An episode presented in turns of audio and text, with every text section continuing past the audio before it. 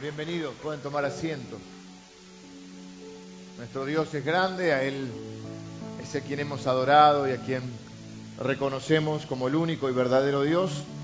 Y no solo es grande Dios, sino que su amor es grande. Hemos cantado algo hoy que nos diferencia de todas las otras religiones. Todas las religiones son un intento de ser amados y aceptados por los dioses. Toda religión es un intento de, a través de normas o de cumplimiento de, de reglas o a través de acciones, tratar de que esos dioses que suelen estar enojados nos acepten y nos amen. Nuestro Dios es tan grande que nos ama con un amor incondicional, nos acepta tal como somos y como su amor es incondicional, por lo tanto es eterno, porque no tiene los vaivenes de, de acuerdo a nuestro proceder. Dios nos ama siendo aún pecadores, por lo cual hace al cristianismo único y diferente. Es la única religión donde somos aceptados y amados como somos. Nuestro Dios es tan grande su amor es tan grande, tan incomprensible, no incomprensible, pero tan incomparable, que es el único Dios que se sacrifica por los suyos. En general, las personas de diferentes creencias en todas las culturas tenían que hacer sacrificios para andar conformando a, a los dioses que estaban enojados. Se partía de esa idea. Fíjense que todas las culturas tienen esos sacrificios. En cambio, el cristianismo es un Dios que no solo no está enojado, sino que nos ama al punto de hacer esto que es inédito. Transformarse en uno de los súbditos y como uno de ellos, hacerse uno de ellos y como uno de ellos, asumir toda la responsabilidad por la culpa, por el pecado, eh, de tal manera que él pudiera este, seguir siendo Dios, cumplir con su justicia, satisfacer la ira santa y a su vez amarnos incondicionalmente y tenernos eh, en relación con Él. Así que bienvenido en esta mañana. Qué bueno es, mire, todo lo que hacemos en esta vida, mayormente, consciente o inconscientemente, es para ser aceptados, es para ser amados, es para ser queridos, entonces, generalmente las cosas que hacemos las hacemos con esa idea. Qué bueno es saber que delante de Dios no tenemos que ponernos careta, caretas, no tenemos que subir la mejor foto de Facebook haciéndonos los eh, a la delta, viste que uno pone esa foto que para tratar de decir al mundo eh, yo soy este eh, soy interesante, acéptenme, Dios te acepta como sos y qué bueno es poder tener. Por eso también es lindo cuando uno tiene gente que lo ama así. De alguna manera reflejamos ese amor de Dios. Qué lindo eh, cuando podemos estar en algunos ámbitos, que no son tantos, donde sabemos que nos aceptan como somos. ¿Mm? Y que podemos ser quienes somos sin tener que poner otras, eh, otros disfraces. Bueno, acá somos muchos, pero eh, tratamos de que reine ese amor de Dios y que puedas sentirte aceptado y amado tal como sos. Claro, como Dios te ama, te transforma. No te deja así, porque como te amo no te, puedo, no te puedo ver más así. Y así es que Dios nos busca, aunque uno diga, bueno, yo busqué a Dios, no, no, es Dios el que nos busca para amarnos, aceptarnos y transformarnos, para que tengamos la vida que Él quiere que tengamos. Una vida con sentido, con propósito, una vida que traiga honor, una vida honorable, que traiga honor a su reino y a su nombre. Y de esa manera ser testigos a otros, porque Dios lo que quiere es tratar de salvar a la mayor cantidad de gente posible, al punto que dice la Biblia que Él retrasa su venida, porque todavía quiere salvar a algunos más. Así que bueno, bienvenidos en esta primera reunión del día. Tenemos tres eh, reuniones. Hoy la calle estaba desierta. Y sin embargo, yo ya estaba con fe porque ya venimos dos domingos. y esta iglesia está tan organizada que se ha dividido a la mitad. Uno dice, no, las especulaciones eran, bueno, vendrán todos al de las 11, en verano vendrán al de las 9. Hasta ahora, hoy hay un poquito menos porque el día no acompaña. En el invierno va a ser duro.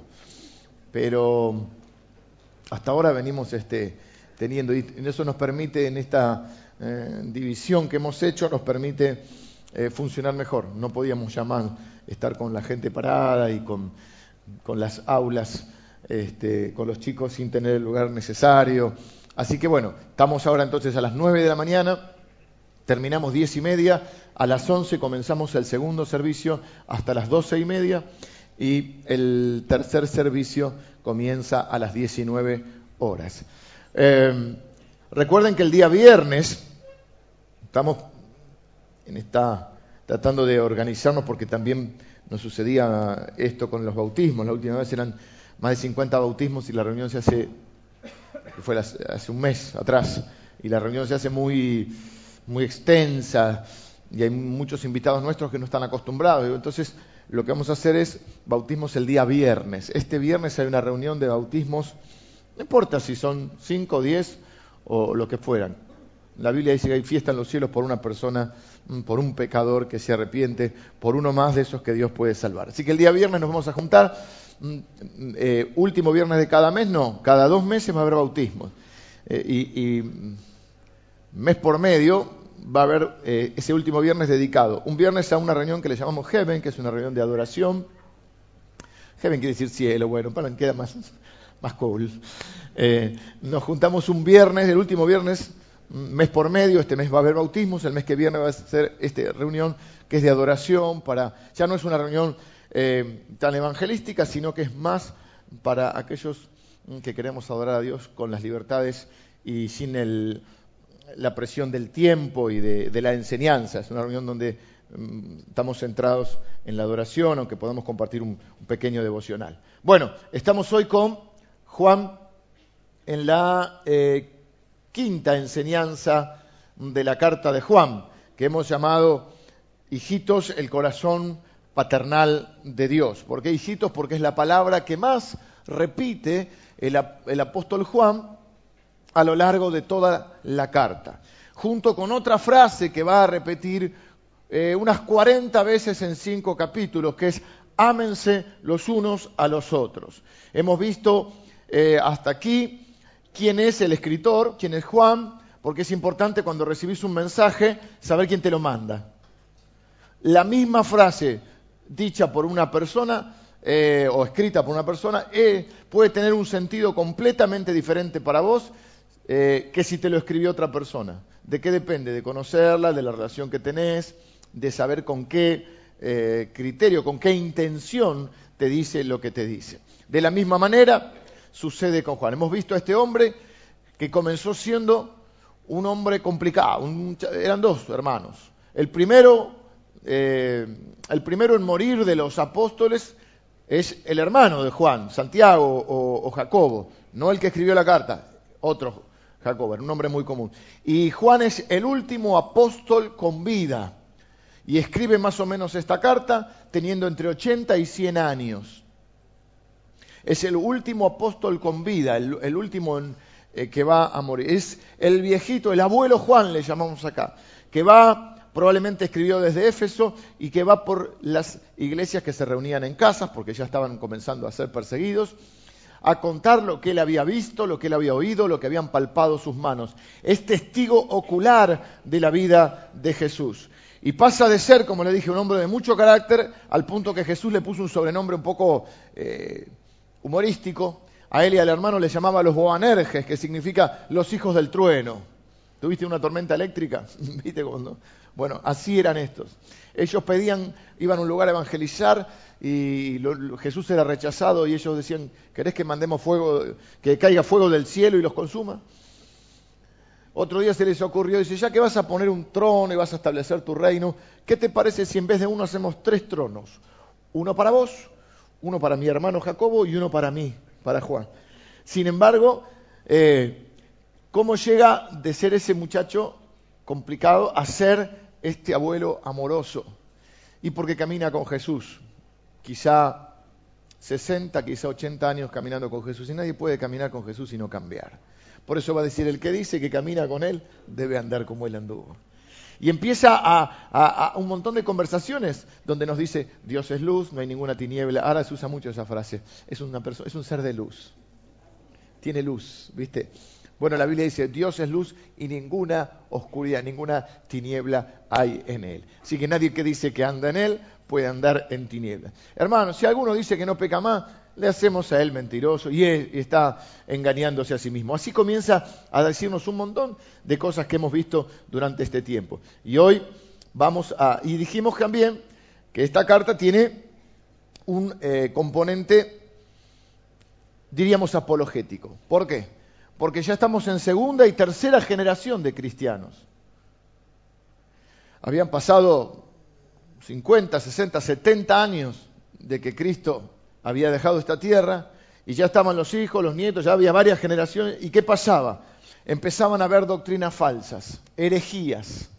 Y ¿Cómo? No sé si te suena. Aparecían algunos iluminados que tenían nuevas revelaciones. Entonces, Juan ya no está conduciendo la iglesia en la parte ejecutiva, en la parte operativa, ya no está con los planes, eh, qué es lo que vamos a organizar, vamos a hacer un campamento, cómo hacemos con el estacionamiento, dónde estacionamos los camellos. Eh, no está en, él está por la edad que tiene y por, la función, porque siempre tenemos un, un propósito mientras Dios nos deja en esta vida. Pero no hay que aferrarse nunca a un lugar, porque Dios tiene diferentes eh, a una función. Y Dios te puede cambiar de función. Lo que no te va a dejar es que no hay jubilados en el reino de Dios. Todos podemos servir a Dios, pero a veces lo tenemos que hacer de diferentes lugares y saber cuándo hay que cambiar de lugar.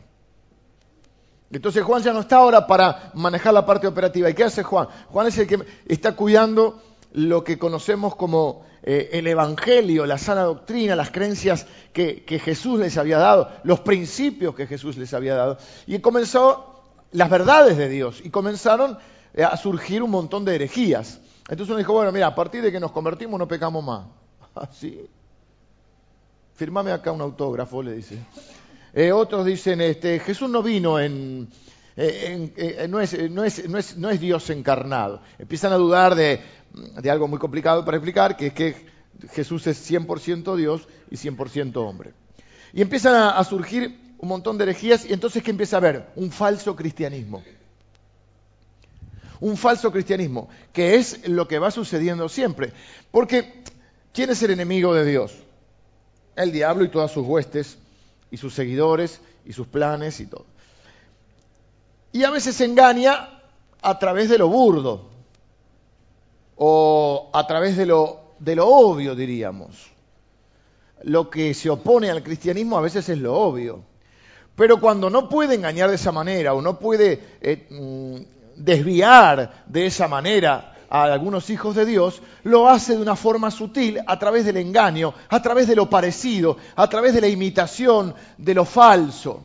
Ha habido a través de la historia eh, manifestaciones falsas de, lo que podría ser una manifestación del Espíritu Santo en las personas, una simulación. Ha habido a través de la historia eh, grupos que se llaman cristianos, pero son imitadores o son falsos cristianos. Es decir, alguno de nosotros ya no nos va a engañar pisando pollitos, degollando gallina, pero nos puede engañar sutilmente con falsos maestros que traen falsas revelaciones que Dios le habla a ellos como que a ellos solos, tipo eh, ellos están en el secreto de Jehová, se trastocan versículos para llevar a parte de los cristianos al error. Básicamente, ¿a qué le suena eso? A las sectas. Normalmente las sectas surgen de grupos cristianos. Entonces, pero no hay nada más, este, ¿cómo voy a decir? Más, a veces es eh, eh, burdo es la palabra, no me sale otra, pero ¿vieron las imitaciones? Hay muchas cosas que se falsifican. En, Si uno va a la frontera de algunos países, puede comprar un celular y decís, ¿por qué vale 50 dólares? ¿Eh? Y el otro vale 700 dólares. Acá hay gatos encerrados. Yo me acuerdo una vez, vi un, cuando estaban los Blackberry. Vi un Blackberry venido de otro lado. Y era, parecía de juguete. La mujer, hay carteras, justo vi la cartera de Mara, feliz cumpleaños Mara. Feliz cumpleaños Alejandra, las dos. Vi la cartera de Mara. Hay carteras, ustedes saben que hay carteras muy caras, que pueden valer 5 mil, 10 mil, hasta 50 mil dólares, no sé si más también. Louis Vuitton, no sé si conoce la marca, es una L con una V así. Este, y uno ve de golpe que uno va en el Sarmiento con una Luis Butón y dice, mm, ¿será? ¿Será Luis Butón? Y es mejor una que no diga Luis Butón, porque es lo que digo, tratamos de impresionar. Cuando yo era chico no se podía eh, copiar la marca y le ponían una marca parecida. Por ejemplo, en vez de Adidas había una que era Adalid. Y le ponían las letras, ¿viste? la Nike Feraldi, que no sabemos qué era. Ahora directamente le ponen la marca y vos vas, se está quemando la saladita en... Sí, hay un incendio grande en Constitución, ahora le llaman la saladita, que es como la salada, pero más pequeña, donde uno puede comprar eh, marcas, a, marcas a precio de... ¿eh? Y, y uno puede comprar de todo. Hay zapatos truchos.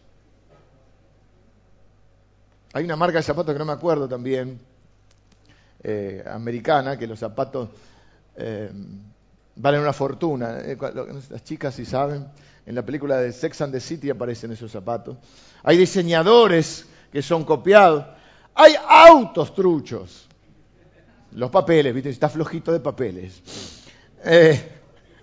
hay antigüedad. Un, programa que me gusta ver es, a veces es uno que está en, creo que History Channel, uno de estos canales, o Discovery, que es el, bajemos un poquito la calefacción porque Estoy como en un sauna yo acá. Ustedes están cómodos, pero se van a empezar. Eh, el precio de la historia, ¿no lo vieron? Hay un pelado que tiene un negocio con los hijos. Oh, tú hablas, está traducido así. Y eh, ellos compran antigüedad. Hay varios, otro que es buscadores de tesoros.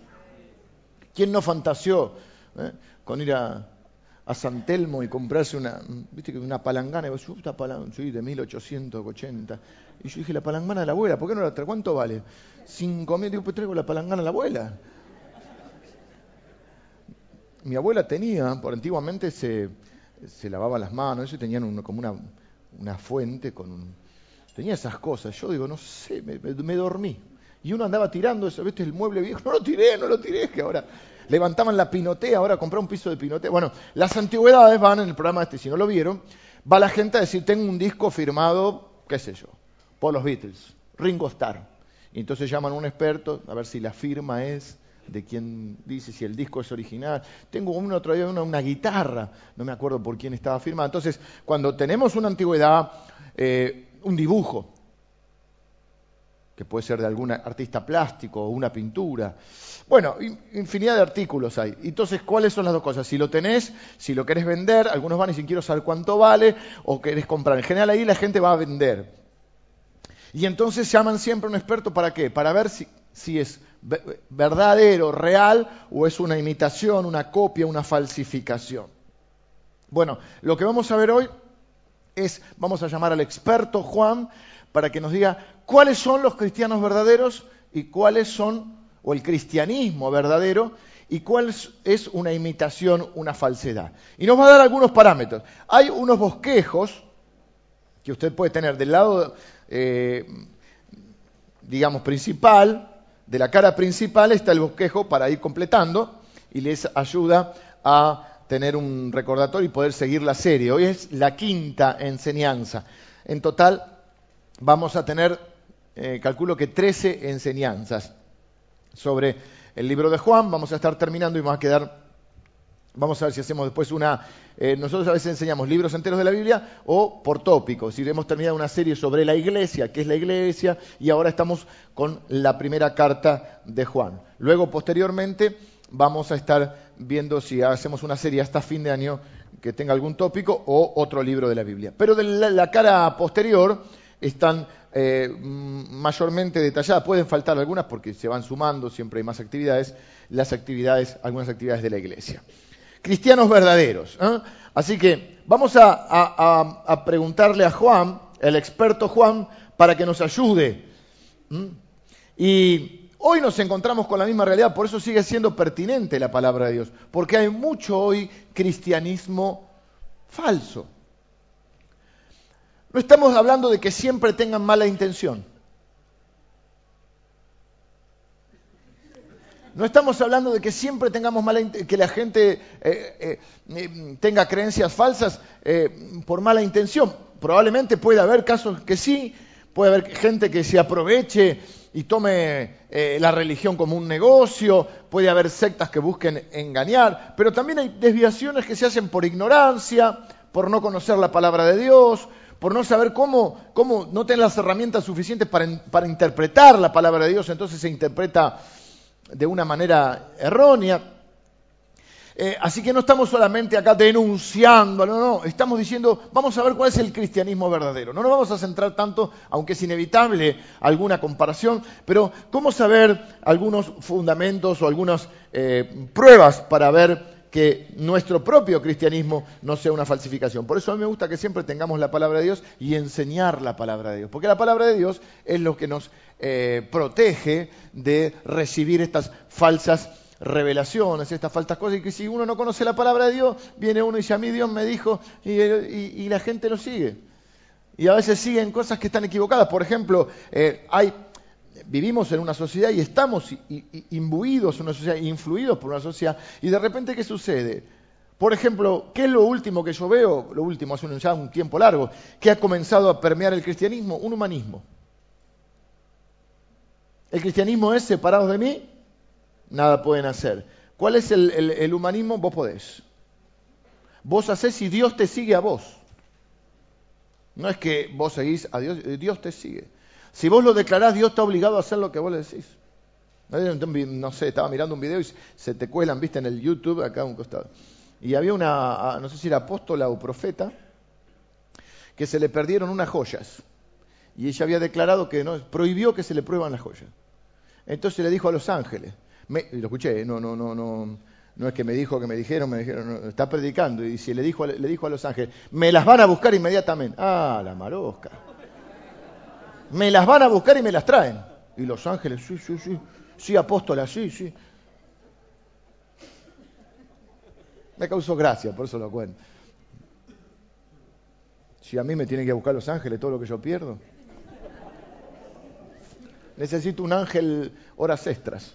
Ahora estoy más grande, entonces hago cosas para no perder, pero yo me voy acá, saludo, chao, ya me fui. Y los ángeles me tienen que andar trayendo todo, es una cosa de loco. tengo, sí, tengo varios ángeles que me la verdad que sí. Son ángeles.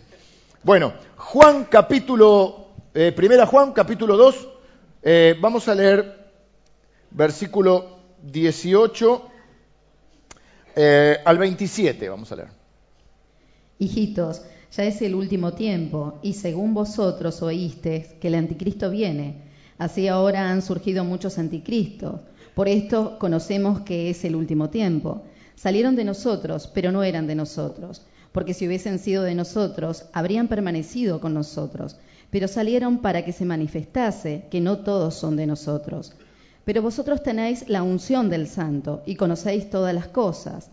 No os he escrito como si ignoraseis la verdad, sino porque la conocéis y porque ninguna mentira procede de la verdad. ¿Quién es el mentiroso? Sino el que niega que Jesús es el Cristo. Este es anticristo, el que niega al Padre y al Hijo. Todo aquel que niega al Hijo tampoco tiene al Padre. El que confiesa al Hijo tiene también al Padre. Lo que habéis oído desde el principio permanezca en vosotros. Si lo que habéis oído desde el principio permanece en vosotros, también vosotros permaneceréis en el Hijo y en el Padre. Y esta es la promesa que Él nos hizo, la vida eterna. Os he escrito esto sobre los que os engañan, pero la unción que vosotros recibisteis de Él permanece en vosotros, y no tenéis necesidad de que nadie os enseñe, así como la unción misma os enseña todas las cosas, y es verdadera y no es mentira, según ella os ha enseñado, permaneced en Él. Y ahora, hijitos, permaneced en Él para que cuando se manifieste tengamos confianza, para que en su venida no nos alejemos de Él avergonzados. Si sabéis que Él es justo, sabed también que todo el que hace justicia es nacido de Él. Bueno, el, 27 y el 28 probablemente lo vamos a desarrollar quizá el, domingo próximo junto con el inicio del capítulo 3. Primero punto que tenemos en nuestro folleto, ¿cómo saber en nuestro bosquejo? ¿Cómo saber eh, qué tiene un cristianismo verdadero diferente a un cristianismo falso? El fundamento. El fundamento es verdadero. Ahí para completar ponemos fundamento verdadero. Y habla de que lo contrario es el anticristo. Versículos 18 y 19 dicen que como sabemos que es el último tiempo porque eh, comienza oírse del anticristo y han surgido muchos anticristos. Por esto conocemos que es el último tiempo. Y dice, salieron de nosotros, pero no eran de nosotros. Si hubieran sido de nosotros, nunca se hubieran ido, en otras palabras. Y entonces, primero vamos a ver qué es esto del anticristo y los anticristos. ¿Qué significa anti? Bueno, está muy eh, resumido aquí en el, en el bosquejo, donde dice que anti significa en contra de y en lugar de. ¿Qué es lo que hace el espíritu del anticristo? Es todo lo que se opone a Jesús y lo corre del centro y toma su lugar. Es cuando hay otro fundamento. Jesús es el centro de todo lo que hacemos de todo cristianismo verdadero. Es el centro de la historia, es el centro de nuestra vida, es el centro de nuestra familia, es el centro de esta iglesia. Jesús no es una, una prioridad en una lista que hacemos. Primero Jesús, después la familia, tercero el trabajo y cuarto los hobbies. No es así para mí. Durante mucho tiempo yo pensaba que era así. Pero después me di cuenta que Él no es que es el primero en una lista, entonces, porque eso nos lleva a en la mente separar. Ok, una cosa es Dios, después otra cosa es la familia, otra cosa es el trabajo y otra cosa son los hobbies. Entonces, no es lo mismo que decir que Jesús no es que es la prioridad en, en esa lista, sino que Él es el centro de esa lista. Él es el centro de mi vida, es el centro de mi familia, es el centro de mi trabajo, es el, o sea, no separo en mi mente a Jesús de lo otro como si fueran departamentos estancos. Ok, vengo a la iglesia, Jesús, adoramos todo, pero me voy al trabajo, pero como Jesús no, ya estoy en otra prioridad ahora, ya quedó la prioridad, estoy en el trabajo, Jesús no está en el trabajo, entonces yo tengo otra ética en el trabajo, porque Jesús no es el centro ahí.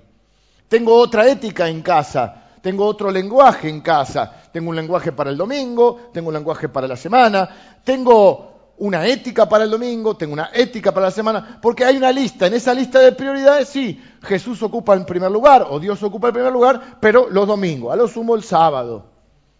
Y si la iglesia hay iglesias que tienen más culto, los días de culto. Y a veces en el día complicado, porque te toca un culto a la noche, pero eh, pusiste el chip a la mañana y a la mañana no pusiste el chip de... pusiste otro chip. Y te andás insultando en el tráfico, te, o te, insultás con tu mujer, o tenés una ética flojita en el trabajo, estás flojito de papeles. Pero decimos que tenemos una lista de prioridades. Yo creo que eso es un error que hemos cometido muchos los cristianos. Hay cosas que repetimos porque, porque las repetimos y que a veces no sé si tienen un fundamento bíblico. Por ejemplo, eh, un ejemplo nada más, sigo para. Tiene una polémica que queda ahí. Dios tiene la persona para tu vida. ¿Quién lo dijo? Dios tiene un plan para tu vida. Pero capaz tenés que elegir vos. Tenés que tomar decisiones. Que Dios sepa todo, bueno, la soberanía de Dios, no, pero viste que te dicen esas cosas así, entonces estoy sentado en mi casa. ¿Y qué tal si estoy esperando a la persona para mi vida? ¿Y qué era? ¿Ir a tocar el timbre? O tendrás que ir conociendo gente, orando, viendo, conversando. No es pecado invitar a tomar un café a alguien. Me invité a diez. Son esas cosas que hay que tener cuidado porque uno las repite porque las escuchó.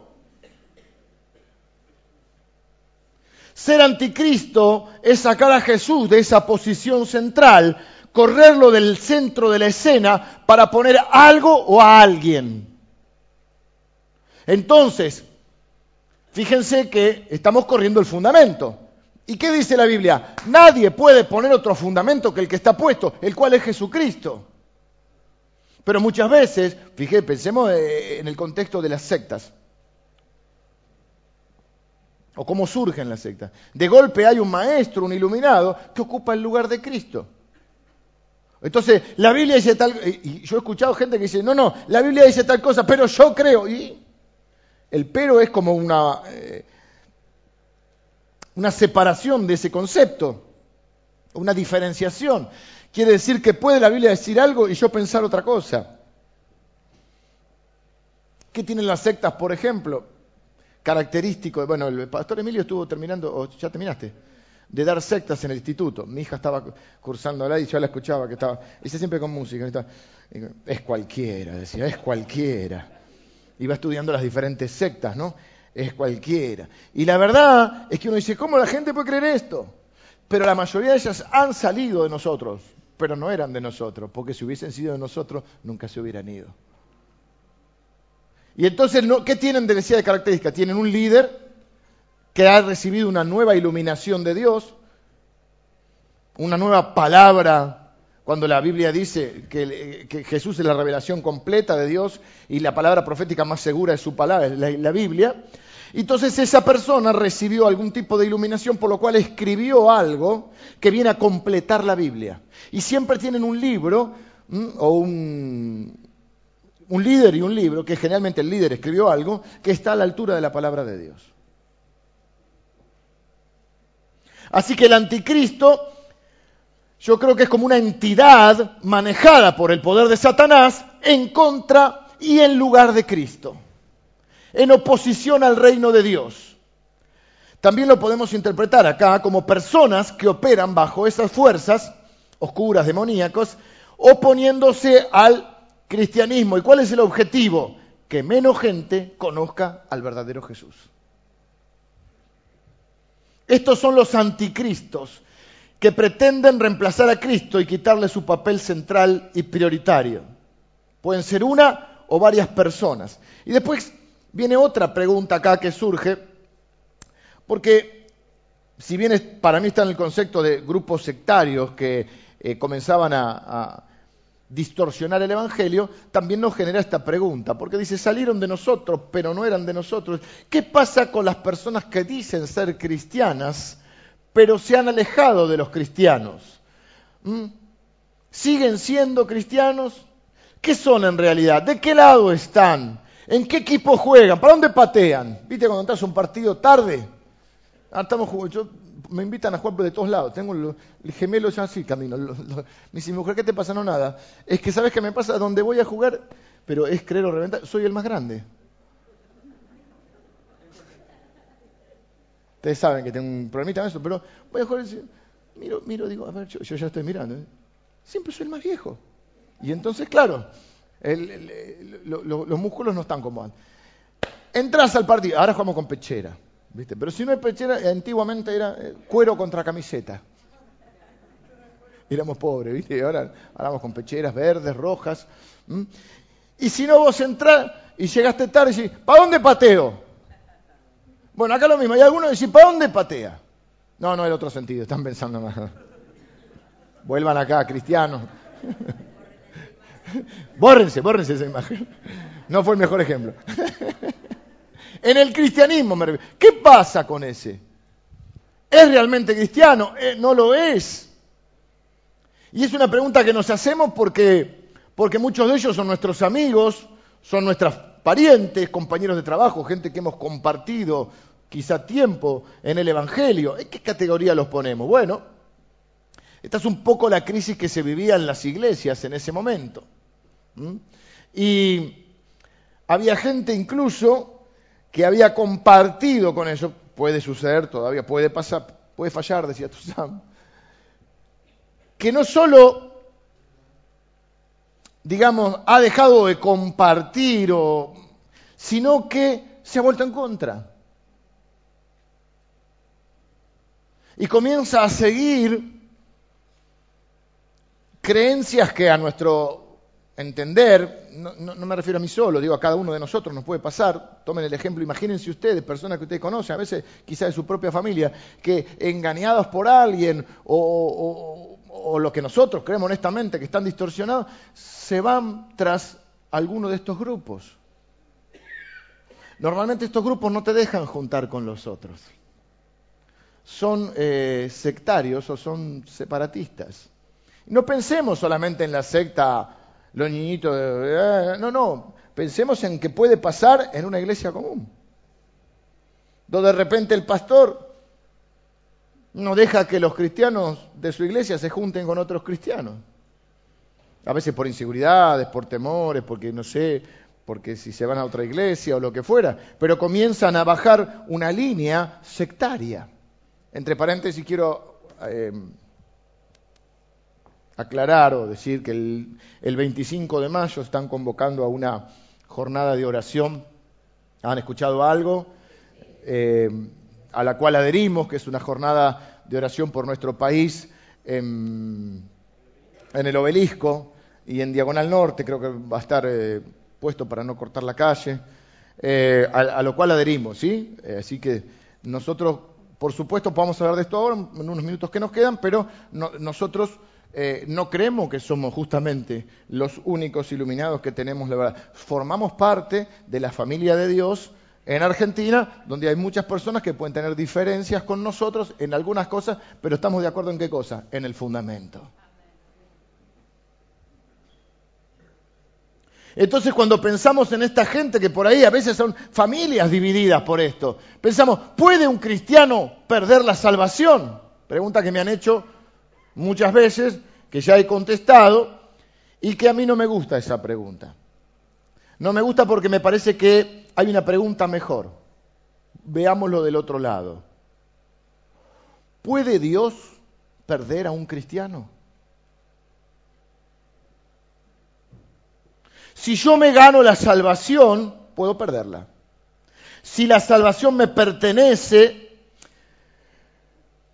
puedo perderla. Pero si Dios es el que me salva por pura gracia, no puedo perder lo que es mío, no puedo dejar de poseer lo que no es mío. ¿Y qué es lo que dice la Biblia de Apocalipsis?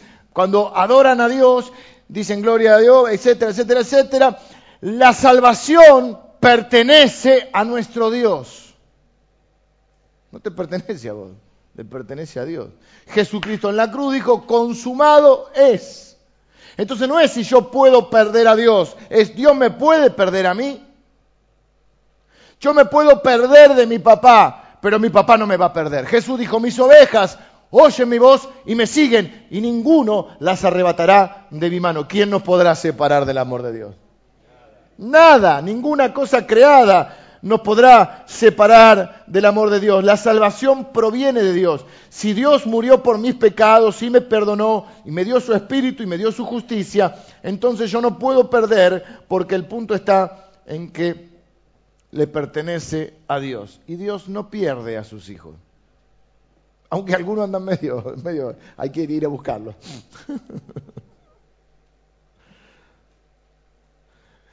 si Dios me da un hijo, que tengo dos, para que yo los sostenga, los cuide de todo mal, los ame. Yo lo voy a hacer porque soy su padre. La responsabilidad es mía, no de ellos. Y Dios ama a sus hijos, los protege y los sostiene. Ahora, uno no puede perder la salvación, pero puede no haber recibido la salvación. Es decir, puede falsificar la salvación, puede imitar la salvación, puede engañarse a sí mismo, ¿eh? puede simular la salvación. El primer caso más concreto en, la Biblia es el caso de Judas, que es el que nos pone como decir, bueno, tenía la salvación, la perdió. No, no, la Biblia aclara bien, no es que Judas amaba al Señor, lo dejó de amar, lo volvió a amar, se, alejó, volvió. No, no, Judas, dice la Biblia, que de entrada era ladrón y su corazón no estaba con Jesús. Sí eh, tomó la cena con los hermanos, sí oró cuando Jesús oró, sí aprendió de Jesús, pero lo traicionó, lo vendió, fue y se ahorcó. No hay arrepentimiento, no hay cambio, no hay vuelta al Señor. Veamos otro caso en contraste. Pedro también falla, también niega al Señor, también se aleja de sus hermanos, pero compungido, convencido por el Espíritu Santo, vuelve al Señor. Porque los cristianos siempre vuelven. Porque son hijos. Y los hijos vuelven. Salieron de nosotros, pero no eran de nosotros. porque si, hubiesen sido de nosotros, nunca se hubieran ido. ¿Qué se está refiriendo? A las sectas, a las sectas que se alejan, salen de nosotros. La mayoría de las sectas, si uno mira el, nacimiento, salen de nosotros, pero no eran de nosotros. Si hubieran sido de nosotros, no se hubiesen alejado. En cuanto a las personas, todos podemos tener momentos, por eso estoy separando ¿eh? de lo que es eh, eh, la, la de una secta a una persona. Todos podemos tener momentos en que nos parecemos a Pedro, hemos servido a Jesús, pero un día nos pasó algo, nos apartamos, dejamos de caminar con Él por un tiempo, breve o largo, pero en algún momento recapacitamos. Si usted tiene, acá hay un grupo que ora por familiares, se reúne una vez por mes, un lunes al mes, para orar por nuestros familiares que no están caminando con nosotros ahora. No para hacer proselitismo, no para que vengan acá, sino porque nuestra carga es que estén caminando con Jesús. Y esa duda interna de si habrán sido de nosotros o no eran de nosotros, si son cristianos, si no son cristianos.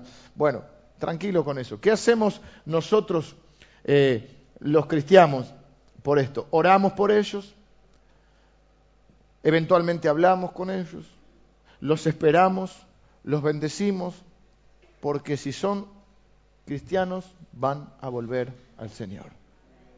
Porque los cristianos vuelven. Un ejemplo más que puedo ponerle, dijimos, contraste eh, Judas y Pedro, y podemos poner un ejemplo simulado, no es real. Una chica de la iglesia canta o es maestra o, se viene y, ayuda en, un área de la iglesia, sirve, es una servidora. Un día conoce a un chico muy simpático, muy entrador, no es cristiano, y ella para no eh, perderlo, este, mm, bueno, se va con él, deja de, congregarse y, sin ánimo de juzgar a nadie, porque estamos, es un ejemplo que estamos poniendo. Además nadie nos tiene que rendir cuentas a mí, le tiene que rendir cuentas a Dios, ¿no? Eh, pero un día recapacita y vuelve con sus hermanos, se arrepiente, se reconcilia con el Señor, pasó un largo periodo de tiempo, hubo rebelión, hubo enojo, hubo miles de sentimientos que puede haber, pero si es una hija de Dios, vuelve, porque los cristianos verdaderos siempre vuelven. Así que, ¿qué hacemos, repito, con los cristianos que están alejados? ¿Los juzgamos? No. ¿Les quemamos la cabeza todo el día? Es contraproducente. Oramos por ello. Eventualmente tenemos, si tenemos una relación, tenemos una conversación de mucho amor, de mucha aceptación, de mucho escuchar todo lo que el otro quiere volcar Damos una palabra que creemos que es de Dios con amor y con gracia, con verdad, pero con amor con gracia, y esperamos a que vuelvan, porque eso es lo que hace un verdadero cristiano.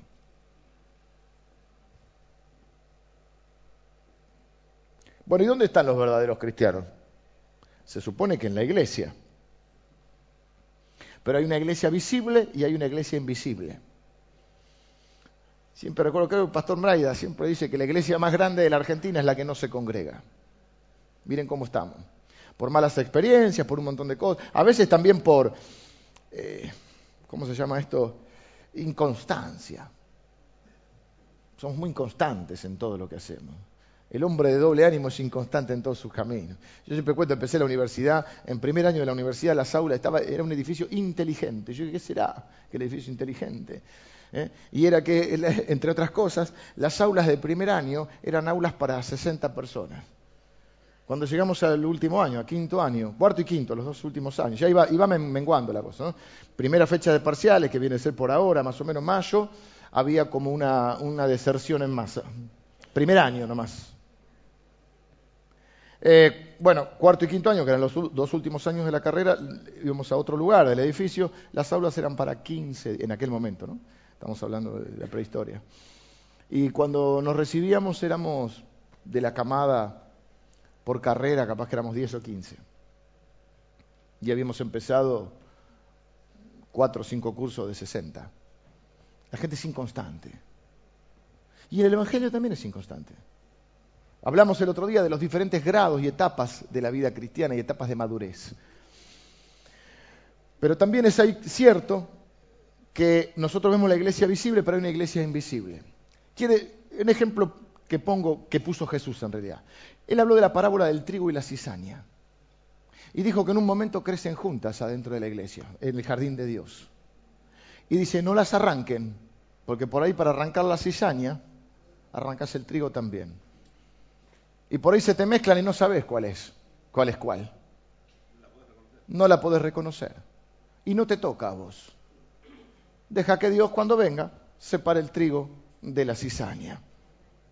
Así que puede haber cristianos verdaderos que en este momento están enojados, están dolidos, están heridos, están rebeldes y no están con nosotros, pero son cristianos verdaderos. Y también puede haber entre nosotros, no empecemos a la casa de brujas, viste que siempre dígale al de al lado, mira el de al lado, véale cara de cizaña, no sé cómo será.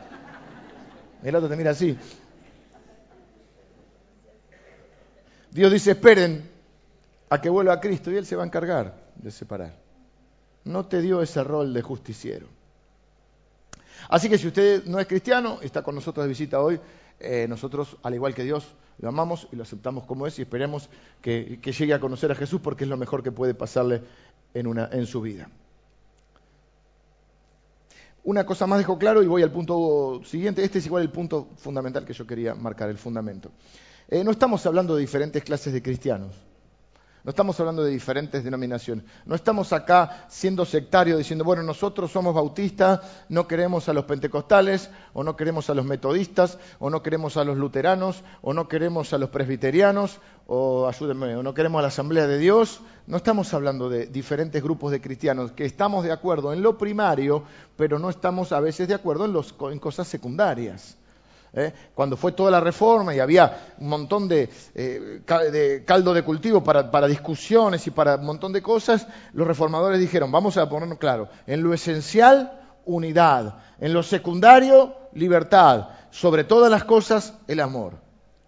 ¿eh? Entonces, no estamos a, por eso vamos a ir el 25 de mayo a unirnos con nuestros hermanos de diferentes, que en cosas secundarias no estamos de acuerdo, por ahí sí, por ahí no, ni sabemos pero lo importante es que somos cristianos que tenemos el mismo fundamento. Así que cuando hablamos de sectas o cuando hablamos de que no son de nosotros, no estamos hablando de otros cristianos que tienen diferentes creencias en cosas secundarias. Estamos hablando de los que quitaron el fundamento o lo reemplazaron por otro. Pongo un ejemplo eh, que, que he aprendido y que me parece que es claro. Es como en un país, una nación.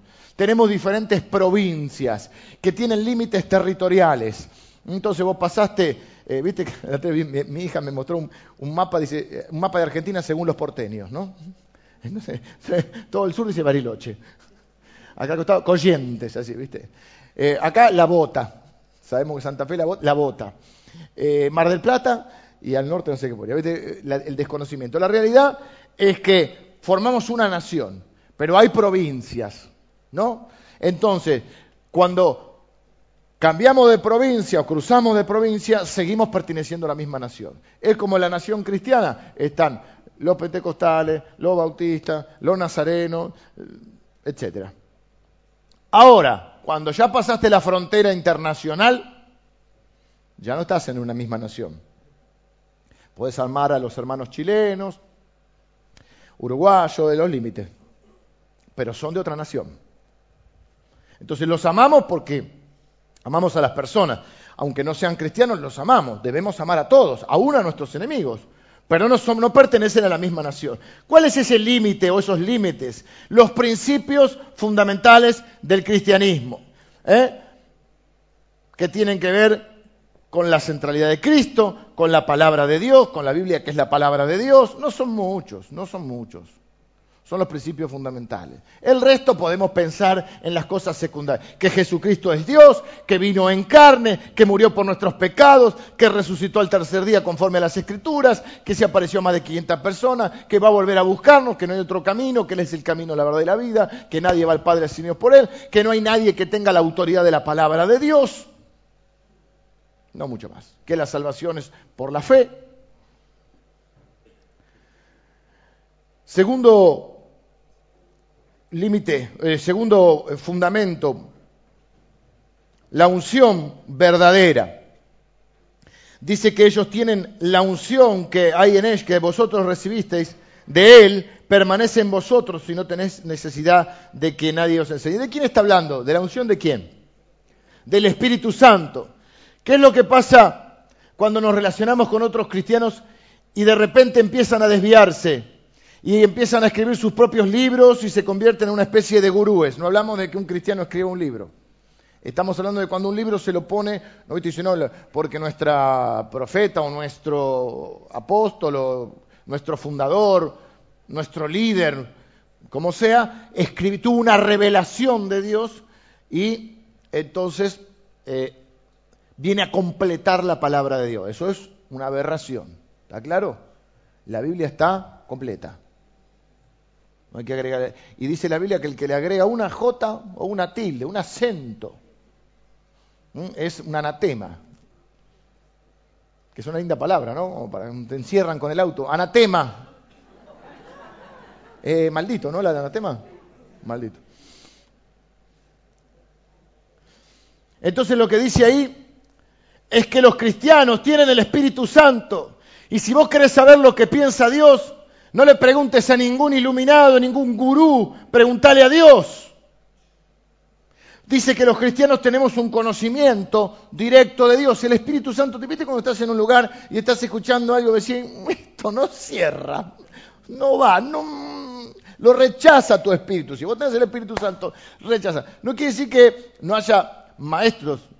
Hay maestros de la palabra Señor que estamos haciendo, estamos enseñando la palabra de Dios. Eh, no significa que haya diferentes dones y que hay personas que tienen el don de sabiduría y el don de discernimiento. Lo que no hay es diferentes clases sociales de cristianos. No hay diferentes castas, ¿ok? Estamos nosotros los que tenemos, estamos en el secreto de Jehová y tenemos la revelación de Dios y están ustedes pobres plebeyos que si no les enseñamos no saben nada. No, no es eso. Hay diferentes dones y hay personas que tienen dones y es bueno consultar. Pero o hay, eh, yo creo en, la plena vigencia de los dones. Creo que existe el don profético, que existe el don de discernimiento, la palabra de conocimiento, la palabra de sabiduría. Y gloria a Dios por esas personas que, hermanos, que enriquecen eh, nuestra vida y la vida del pueblo de Dios. Pero ¿qué hacemos con esas palabras que nos dan? Las ponemos en oración y el Espíritu Santo, que también está en nosotros, lo tiene que confirmar. Al menos confirmar. No los podemos, a lo que voy, no los podemos ir a buscar como gurúes para que nos adivinen la suerte. ¿Con quién me voy a casar? Hay una secta que leí hace muchos años, me quedó grabado, una secta oriental, muy conocida, había llegado hasta la Argentina. Digo oriental porque el fundador era, no me acuerdo si japonés o chino. Moon pero no, digamos, no digamos que se están filmando. Se murió. Que vi una foto en cuando estaba la revista Viva que traía, antes se compraba el diario, en, ya no lo compramos más en papel, y los domingos venía la revista. Eh, a algunos no les gusta Clarín, pero bueno, en mi casa compraban ese estamos hablando hace 20 años atrás, 30 años atrás, no había la grieta todavía.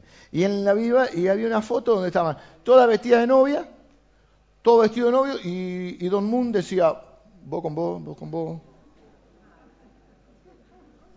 Te puede salir bien, te puede salir mal. Así que el Espíritu Santo, ¿cómo nos enseña? ¿Qué usa? ¿Cuál es la herramienta del Espíritu Santo? La palabra de Dios. La palabra profética más segura. Nadie que te diga algo, si está en contra de la palabra de Dios, puede ser verdad es un falso. ¿Cómo, probamos que un, profeta es falso? ¿verdad? Primero si se cumple, pero además de que se cumple lo que diga, porque después cuando no se cumple, ah, es porque no tuviste fe. Yo te di la palabra, vos no tuviste fe. Y porque si contradice la palabra de Dios, es falso profeta. Y hay otra manera que nos enseña el Espíritu Santo, sí, a través de maestros. Es verdad, existe eh, ese don dado por Dios. ¿Y qué hacen los maestros? ¿Qué tienen que hacer? prepararse para ayudarnos a entender aquello que nos cuesta más de la palabra de Dios. La palabra es lo eterno, el maestro es lo externo y el Espíritu Santo es lo interno. ¿Mm? Esa es la manera en que tenemos la unción de Dios en nuestra vida. Tercero, conocimiento verdadero. Versículos 22 al 25 dice, ¿quién es el mentiroso sino el que niega que Jesús es el Cristo? Este es el anticristo, el que niega al Padre y al Hijo. Todo aquel que niega al Hijo tampoco tiene al Padre. El que confiesa al, Hijo tiene al Padre. Lo que habéis oído desde el principio permanezca en vosotros, si lo que habéis oído desde el principio permanece en vosotros, también vosotros permaneceréis en el Hijo y en el Padre. Y esta es la promesa que Él nos hizo, la vida eterna. A través de Jesús sabemos que Dios es Padre. Hemos dicho que la Trinidad, nosotros creemos en la Trinidad. Ojo porque hay un grupo sectario, si bien ustedes saben que somos plenamente cristocéntricos y siempre la respuesta para todo es Cristo, nosotros creemos en la Trinidad. Hay un grupo sectario que se llama solo Cristo o algo así, solo Jesús que está complicada con la Trinidad. Nosotros creemos en Dios Padre, Dios Hijo y Dios Espíritu Santo. Tres manifestaciones del mismo Dios en, diferentes, en tres personas. ¿Cómo actúa esa? ¿Qué hace el Espíritu Santo? El Espíritu Santo actúa aún en los no cristianos. Claro, porque vos un día eras no cristiano y, ¿quién te convenció de pecado, justicia y juicio? El Espíritu Santo. El Espíritu Santo te convenció. ¿Y a quién te apuntó el Espíritu Santo? A Jesús. El Espíritu Santo te lleva a Jesús. Y cuando te encontrás con Jesús, ¿a quién te lleva Jesús? Al Padre. Entonces, el Espíritu Santo, dijo Jesús, Él me glorificará. ¿Y qué dijo Jesús contra la tierra? Padre, te he glorificado. Glorifica ahora a tu Hijo. Entonces, el Espíritu señala a Cristo y Cristo señala al Padre. No hay otro camino, Él es el único camino. No todos los caminos conducen a Dios. Esa es otra que anda dando vuelta, que hay que tener mucho cuidado. Esa espiritualidad falsa. Toda espiritualidad sin Cristo es demonología. Ojo con eso. Toda espiritualidad sin Cristo es demonología. Entonces, ¿por qué es el conocimiento verdadero? Porque si usted comprende a Jesús de la manera correcta, todo el resto se va a acomodar. Pero si usted no entiende a Jesús de la forma correcta, entonces ya todo lo demás está mal.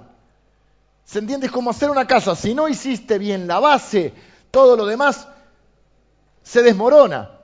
Entonces, tenemos el fundamento correcto, tenemos la unción correcta, tenemos el conocimiento verdadero o correcto y tenemos la comunión verdadera. El cuarto punto es ese. ¿Cómo? Bueno, primero la pregunta eh, con, eh, con este punto tercero es, ¿qué es fundamental? ¿Qué entendés de Jesucristo? ¿Quién es Jesucristo para vos? ¿Qué conocimiento tenés de Él? Porque ese es el punto. Ese es el agua divisoria, ese es el límite internacional. Si Cristo no es quien dijo que ser, si Cristo no es el que la Biblia dice, no somos cristianos. No sos cristiano, ¿sí? Comunión verdadera versículos 26 y 27 dice, os he escrito esto sobre los que os engañan, pero la unción que vosotros tenéis, que, vosotros recibisteis de él, permanece en vosotros. Y no tenéis necesidad de que nadie os enseñe, así como la misma unción os enseña todas las cosas y es verdadera y no es mentira, según ella os ha enseñado, permaneced en él. ¿Cómo sigo? Vengan los músicos, tengo que terminar. ¿Cómo sigo al pueblo de Dios y no falsas enseñanzas? ¿Cómo me conecto con el Dios verdadero y no con doctrinas de moda? Permaneciendo en Él.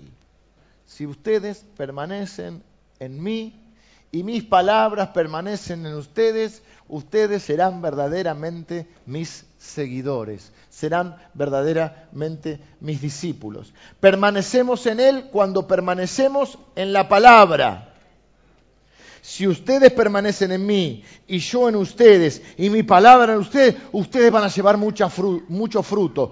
Pero si no permanecen en mí, separados de mí, nada pueden hacer. ¿Ven cómo contrarresta ese humanismo que ahora anda dando vueltas?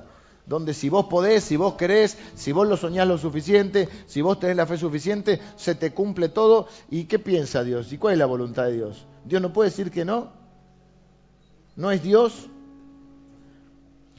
Permanecer implica pertenecer. Permanecer es invertir tiempo en Jesús. Pertenezco a Él. Mi vida pertenece a Él. Me nutro de su palabra, de sus enseñanzas. Se necesita tiempo con Él. Literalmente es escuchar la voz de Dios. Pero no me estoy refiriendo audible, aunque alguien puede haber escuchado la voz de Dios audiblemente. Me refiero a que cuando yo permanezco en la palabra, cuando yo estudio la palabra de Dios, yo estoy escuchando la voz de Dios porque ese libro fue escrito por Dios. Obviamente no literalmente. También permanecemos en Él cuando oramos, cuando el Espíritu Santo es el que nos habla y estamos en comunión con Él. Yo me presento ante Dios, le agradezco lo que Él hace por mí, le cuento mis conflictos, mis necesidades, lo que me preocupa, lo que me atemoriza. Y también pertenezco permanezco en Él, no solo en lo personal, sino cuando formo parte de la familia de Dios. Permanecer en Él es permanecer con el pueblo de Dios. El Evangelio tiene una dimensión corporativa, hermanos. No Dios te salva individualmente, pero para ponerte dentro de un pueblo, porque la idea de Dios es formar un pueblo.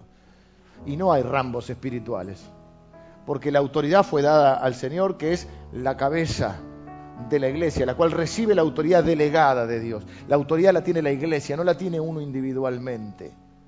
El poder lo tiene la iglesia, no lo tiene uno individualmente. Cuando uno forma parte del pueblo de Dios, cuando uno forma parte de la familia de fe, uno va tranquilo, ¿eh? llevando la palabra de Dios, eh, puede eh, ejercer la autoridad que siempre pertenece a Dios y siempre a la iglesia. Cuando viene alguien a mí me dice, no, porque yo quiero hacer, ¿a qué dónde te congregas? Dios me llamó tal cosa. No, digo, ¿Dentro de qué cuerpo estás? ¿Cuáles son tus autoridades? ¿Mm? No hay rambos espirituales, es un ejército. Vamos a orar en esta mañana porque tengo que terminar. Yo paso tiempo con mis hijos y con mi esposa y ese tiempo nos nutre y nos fortalece. Cuando mis actividades, mis distracciones, cuando estoy ocupado por muchos temas o el teléfono suena y explota todo el tiempo y no puedo pasar tiempo con ellos, las relaciones sufren. Las personas sufrimos pero cuando nos proponemos estar juntos y nos esforzamos para estar juntos, para permanecer, disfrutamos de ese tiempo juntos. Nuestra familia, nuestra relación florece. Hay gozo, hay armonía y hay paz entre nosotros. Lo mismo pasa con la familia de la fe. Cuando permanecemos juntos nos amamos más, nos comprendemos más, nuestra relación florece. Cuando la distancia se entromete entre nosotros, la relación sufre, se desgasta, se aleja. ¿Cómo ser cristianos verdaderos? Teniendo el fundamento verdadero, aprendiendo del Espíritu Santo, que nos enseña a través de su palabra y a través de los maestros, teniendo el conocimiento verdadero de Jesucristo, que es la base de los demás conocimientos y teniendo una comunión verdadera. Es tan, yo no, no, encuentro la palabra para explicarle lo tan importante que es que usted viva en comunión con el pueblo de Dios. Y no es solo asistir un domingo, es vivir en compañerismo y en comunión. Señor, te doy gracias por tu palabra. Tu palabra es verdad, Señor. Señor, cuida a tu iglesia de los falsos maestros. Cuida a tu iglesia de los que intentan deformar tu palabra, intentan deformar el Evangelio, no porque haya otro, no porque haya otro, Señor. Padre, que podamos seguir siempre el verdadero Evangelio, que nuestro fundamento, el fundamento de esta iglesia, siempre sea Jesucristo, que a quien prediquemos en, este, en esta iglesia sea el Jesucristo muerto y resucitado, que vendrá en gloria a llevar a tu iglesia. Señor, que mis hermanos están acá, que nunca se pierdan Señor, que, que estén agarrados de tu mano, que nunca sean engañados por falsos maestros, que no se dejen manipular ni aislar de otros hermanos. Padre, que no dejen que estas falsas doctrinas separen a la familia, Señor. Que podamos ser cristianos verdaderos porque seguimos el Evangelio verdadero, porque seguimos al Dios verdadero y al Jesucristo, el único Salvador verdadero. Bendigo a cada uno de mis hermanos. Te pido por esta iglesia, Señor, que sea inconmovible hasta tu venida, Señor, en la firmeza de Cristo y de su palabra. Padre, al fin y al cabo, lo único eterno es tu palabra y las personas, y a ellos y el pueblo de Dios, tu pueblo, Señor. Y queremos invertir nuestra vida en lo eterno. Bendigo a cada uno de mis hermanos en el nombre de Jesús. Amén.